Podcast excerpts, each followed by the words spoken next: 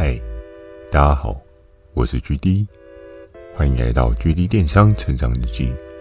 透过每周十分钟的电商成长故事，帮助你更加理解电商市场的运作。Mr. Buzz，近期 GD 有加入订阅赞助计划。如果觉得 GD 的内容有帮助到你的朋友们，想要特别支持我的，也可以前往订阅赞助哦，支持我说出更多好的电商相关内容。如果大家有想要询问的电商相关问题，欢迎大家寄信到描述栏的 mail，或是可以在留言板留言给我。First Story 也有推出新的语音留言功能，期待大家可以给我更多不同的建议。好的，我们正式进入今天的主题。今天这一集呢，要跟大家聊到一个过往我很敬佩的对手，而这个对手呢，是传说吗？嗯，他的事情太多了，但今天聊到不是他，是 Tank 吗？嗯，Tank 也有他的长处，但是在今天这一集呢，我要讲到的是一个全新的人物。这个人物在过往的某集当中有出现过，而在最后呢，我会告诉大家他出现的那一集发生了什么事，再帮大家做一个回顾哦。那今天这一集主要的主轴。要谈到的是魔王队的 Miss C，Miss C，她其实在我刚进了这个部门单位的时候，我们并没有很深的交集。比如说像之前的传说，或是 Tank，或是说 SK，可能会有一些比较密切的交集，又或者是满满那个愤怒的眼神。这样讲，或许大家都能够有一些意境出现哦。但在前面呢，我其实都没有特别提到 Miss C，因为我觉得 Miss C 他的操作策略是我非常值得去特别为他做一集去做一个解说。尽管可能我跟他的竞争关系并没有很久，但是在他身上我却学到了很多我从来没有想过的事情。呃，我先简单的说明一下 Miss C 他整个的经历过程哦。前半段这一这个部分，我也是听其他的同事分享给我。其实 Miss C 他一开始，他并非是在这一个公司领域里面的业务人员，他好像最早期是这间公司的客服人员，然后从客服，然后又转去了出货单位，然后从出货单位，最后又转到了业务人员哦。那你可以去思考到，当一个人一步一步的调整自己的方向，从一开始的后勤单位。去摸索，去跟人沟通，加强了自己能力之后呢，他可能跳到了出货单位，跟对应的合作伙伴有一些接洽，然后透过这些接洽，建立了一些人脉，最终跳往了业务的单位。其实我觉得是一个蛮激励人心的过程哦，因为你知道后勤有后勤的难处，但相对来讲，前端也有前端辛苦的地方。大家都各执一词，没有人能够说自己是最辛苦的，只是大家在不同岗位对这间公司做出不同的付出而已。所以大家都有一样的重要性哦。那回到一开始要跟大家讲 Miss C 他的策略操作，我记得在当时候的整个电商的态势呢，是一个金矿满地的态势。怎么说？因为在那时候电商算是初期的蓬勃发展。市场上面资讯不对称非常的强烈，而且那时候也没有虾皮这类的平台。当然可能会有人说：“诶，不是有雅虎拍卖或是露天拍卖吗？”那这一些都不足以构成对市场的影响吗？我觉得在于的是每一个时期有每一个时期的经营操作。那当时候的雅虎拍卖呢，跟露天拍卖，我相信也是有很多人去做使用的。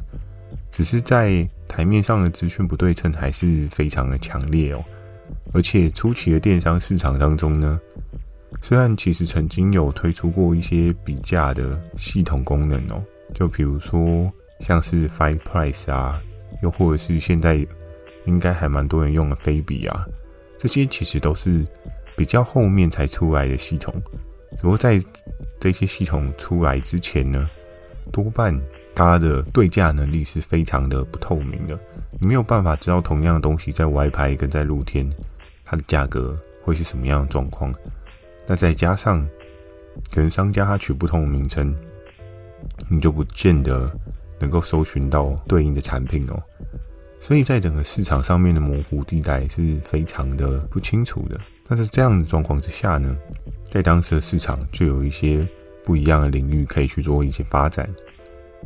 如果大家还有印象，前几集我所聊到的一些我个人经营的线别内容，那不外乎你可能听到了很多像是美妆啊、保健食品啊，又或是生活百货，可能会接触到些微的三 C，但是在我们的这一个对应的策略操作站台里面啊，男性的客群还是相对比较偏少，因为在整个消费市场上呢，当时整个态势，很大部分的男性都是在 PC Home 去做消费哦。当然，现在对于那一些比较偏男性化的产品，PC Home 还是算是有一定的强势力道存在，这一点是无可厚非的。所以，其实那时候 Miss C 他的策略操作呢，非常的特别有趣哦。他在做的事情，他并非是去找到对应的产品，跟传说、跟 Tank，或者跟我们这一边的部门的人去斟酌这一个生鲜大饼。完全都不是，而他的策略操作是什么呢？这就要讲起了他的一些背景背光哦。这一件事情呢，虽然我没有亲口向他自己本人验证啊，但是我也是从其他同事的耳边听来的。主要是在于当时他在这个领域操作的时候呢，他自己身边有一个亲密的友人，主要是做三 C 类别的。然后在当时市场的状况呢，有一个东西。卖得特别好，或许有些人都不是很清楚，但现在这个东西已经很普遍的出现在每个人的生活当中。假设你今天有车，你一定会有这个东西。那这个东西是什么呢？没错，或许已经猜到了，就是你车子里面的行车记录器。我们可以看到，现在行车记录器非常的多样化，像机车行车记录器啊，又或者是说各式各样行车记录器。在当时会有一个很强烈的刚性需求，是市场上有一个无法避免的风险，就是你今天跟人家不小心 A 到啊、擦到，那这整个责任归属应该要归在谁的身上？这件事情就很难界定。如果你没有一个对应的录像带去做一个记录的话，你很容易会遇到一些麻烦事情，然后你没有办法真正的站在自己的权益上面去做一些立场的说明哦。在当时，Miss C 他可能周边的友人在这个领域有接触到一些机会，然后 Miss C 他就开疆辟土的直接操作行车记录器这个产业哦。那在那时候，行车记录器刚开始蓬勃发展的时候，台湾电商上面真正有在做的也不少，可是专精大家的就是固定的那几家。那讲到行车记录器，可能很多人都会想到的是 Mio 这个牌子，虽然这几年。我其实也蛮少听到 Mio 这个牌子的，只不过我相信，就是以三 C 的这一个领域来讲的话，世世代代都会有一些新的更迭哦，也会有一些新的技术出现。那在那时候呢，除了 Mio 以外的行车记录器的合作伙伴，就是 Miss C 它策略操作的重点。而且非常有趣的是，这个领域也是因为 Miss C 它当时有一个先天的优势，因为它周边有人对这一块领域非常熟悉。熟悉到连传说都不知道有这一个金矿可以挖，所以其实 Miss C 他建立起了一个自己超级无敌强的先天优势哦。然后他果断的踏入了这一个领域。据其他人的说明，讲到他好像那时候也有跟 Queen A 讲说，他什么都不做，他只要好好的把行车记录器做好就可以了。那听到这边，你一定会觉得哇，这是一个多么果断的决策啊！就是你有点破釜沉舟去赌这么一把。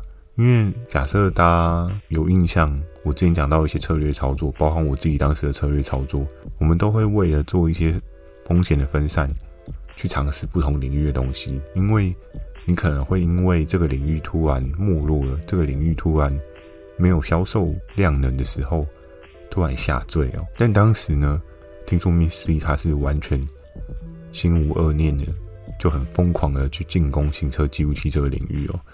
那在当时非常有趣的是，他做了这件事情，他得到了什么？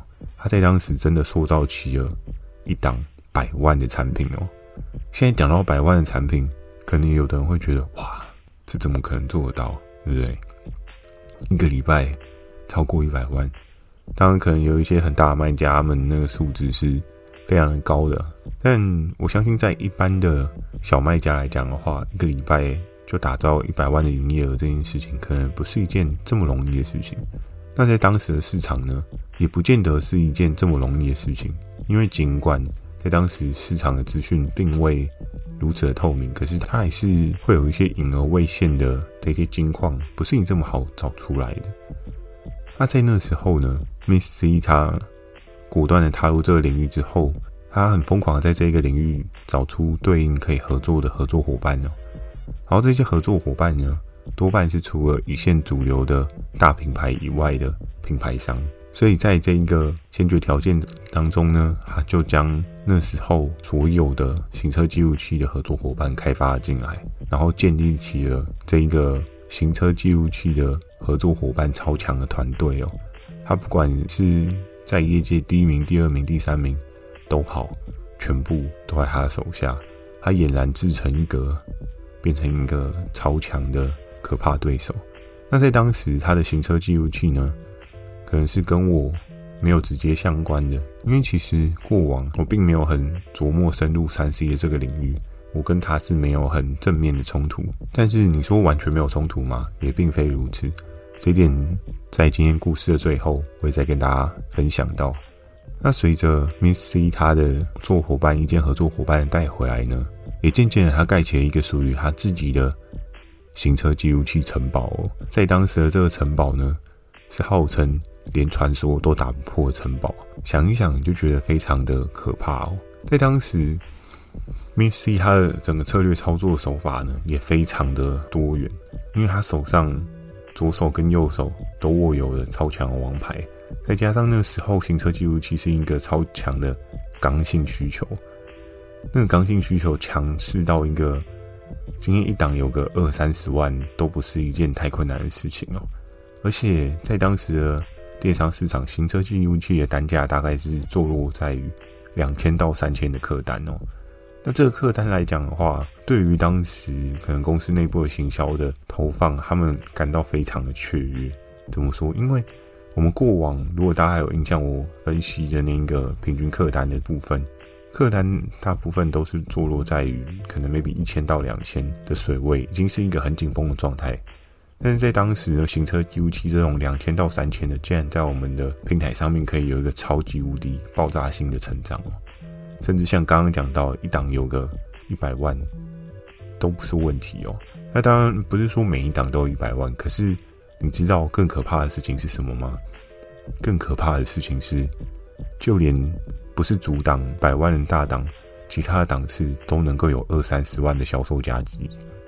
那在这件事情的发生，你是不是就觉得天哪，也太荒谬了吧？是喷泉吗？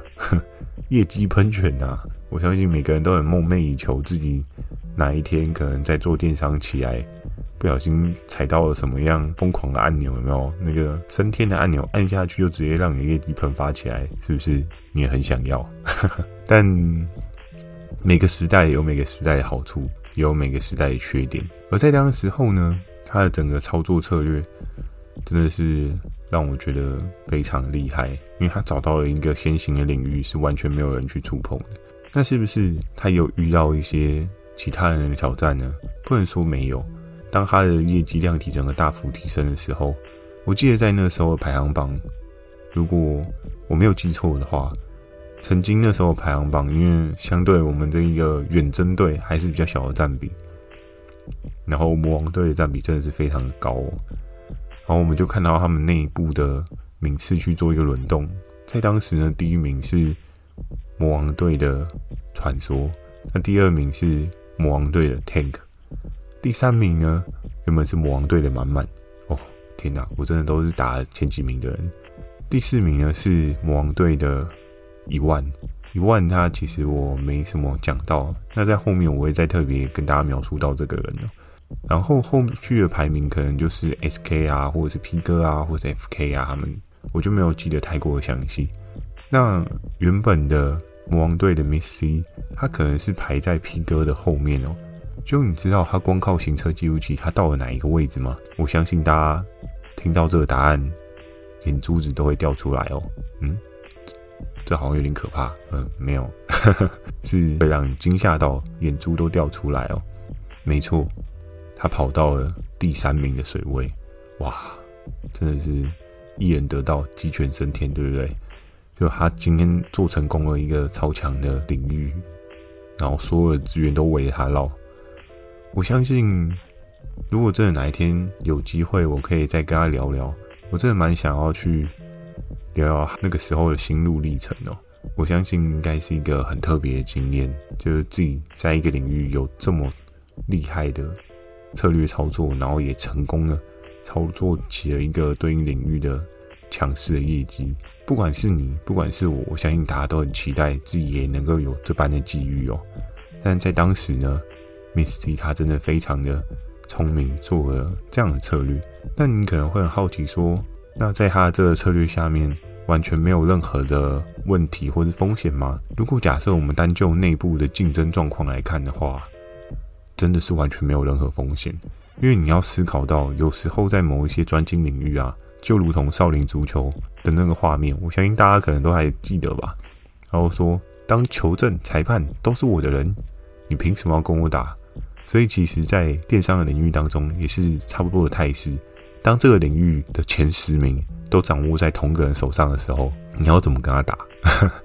这是一件非常困难的事情。尤其当他在整个策略操作当中，他可能整个军队里面不小心第十名被你打趴了，他还有第九名、第八名、第七名，甚至他最后王牌还有第一名。你要层层关卡打过这么多个，你怎么可能打得赢？然后，如果你好不容易培养起了这个合作伙伴，他终于要发芽了，他只需要抓其他的五只疯狂的把你打下来，你怎么可以打得赢他？所以，其实这是一个非常非常强烈的优势哦。就是到至今，有时候我回想起来这件事情，我真的对 Miss C 还是仍存着一丝的敬畏与佩服哦。就是他的策略操作面呢，是我觉得不输传说的 level，真的是。很厉害，然后那最后要讲到的是这个风险呢，是不是完全没有任何负面风险？其实，在当时我们的整个制度和规则当中呢，我们是会有效去抓取一些对应的退货状况，因为在平台经营过程当中呢，大家都不希望到最后沦为一个被人家定义成卖品质不好的平台。对应我们那时候平台操作，才会有对应需要有的 QC 的单位。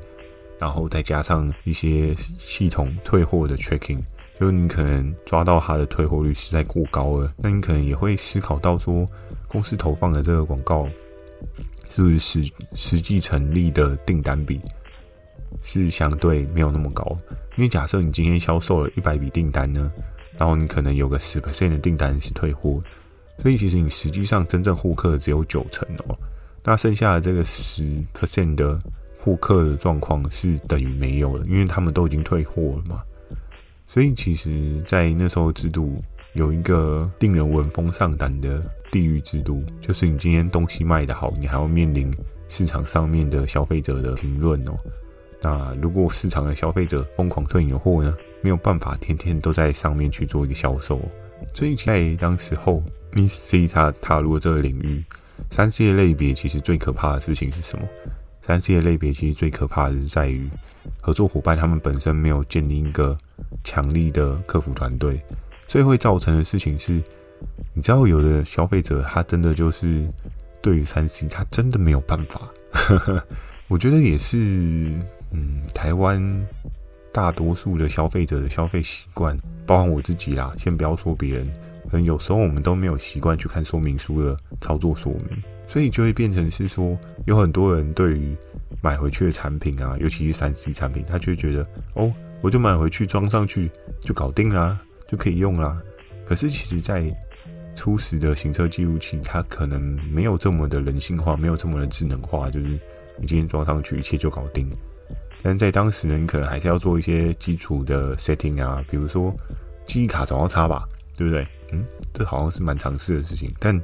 还真的，我记得那时候看到有消费者的反馈，说什么哦，啊，我录都没有任何的档案留存下来啊，你这个是有问题吧？就超级好笑是，他根本没有插记忆卡，那你的档案是存在哪？存在你的脑袋里面吗？真的是太有趣了。然后，并且在整个的过程当中呢，有可能也会因为一些人为操作不当，就是消费者以为这个产品不能用，是烂货之类的。可是事实上是，厂商可能也没有一个专业的客服团队去跟消费者做沟通，然后再加上平台为了避免厂商失联消费者的状况呢，他们也不希望厂商直接联系消费者，就会引发了一些负面效应，就是可能你的客服单位讲解不如合作伙伴他们讲解来的详细，所以也会造就成这个消费者他最后选择退货的这个选项哦，因为你不可能买了一个行车记录器，然后他又没有办法帮你录，然后你挂在车上是要干嘛？当装饰品吗？也很奇怪嘛。之后 Min3 他遇到了一个比较大的风险危机呢，就是这个地狱的黑卡哦，就是地狱黑卡，就是当你今天只要商品提案的这个产品呢，它得到了地狱的黑卡，它就等于是进入了无底的深渊。你就没有再次销售的可能。那时候他有没有遇到这样的状况呢？他就是遇到了这样类似的客诉，然后再加上大家沟通的资讯不够顺畅，也是有不少的退货的比例哦。那因为行车记录器在当时的市场也算是一个新兴的领域，你说消费者不会用这件事情，消费者有错吗？嗯，我觉得一半一半，因为多半当然大家对新的产品应该要去。认知了解的必要，可是就像我刚刚讲的，有大部分的人其实是不看说明书的。那你真的是没有看说明书，那你怎么知道怎么操作，对不对？这都很难说啦。而在当时候，那遇到这样子的困难，Min3 他怎么样解决呢？他解决的方法实在是让我觉得非常的酷，非常的厉害。我相信讲到这边，大家一定也蛮好奇的。那今天这一集呢？哎、你知道我下一句要说什么了吧？没错，它避开风险的操作手法呢，我会在下一集很清楚的描述给大家。所以请大家要记得锁定下周二的《GD 电商成长日记》哦。今天分享就到这边，喜欢今天内容也请帮我点个五颗星。那如果有想要询问的电商相关问题呢，也请大家不要害羞，可以寄信到描述的 mail，或是可以在留言板留言给我。Firstory 也有推出新的语音留言功能，期待大家可以给我更多不同的建议。我会在 Facebook 跟 IG 不定期的分享小知识给大家。记得锁定每周二晚上十点的《GD 电商成长日记》，祝大家有个美梦，大家晚安。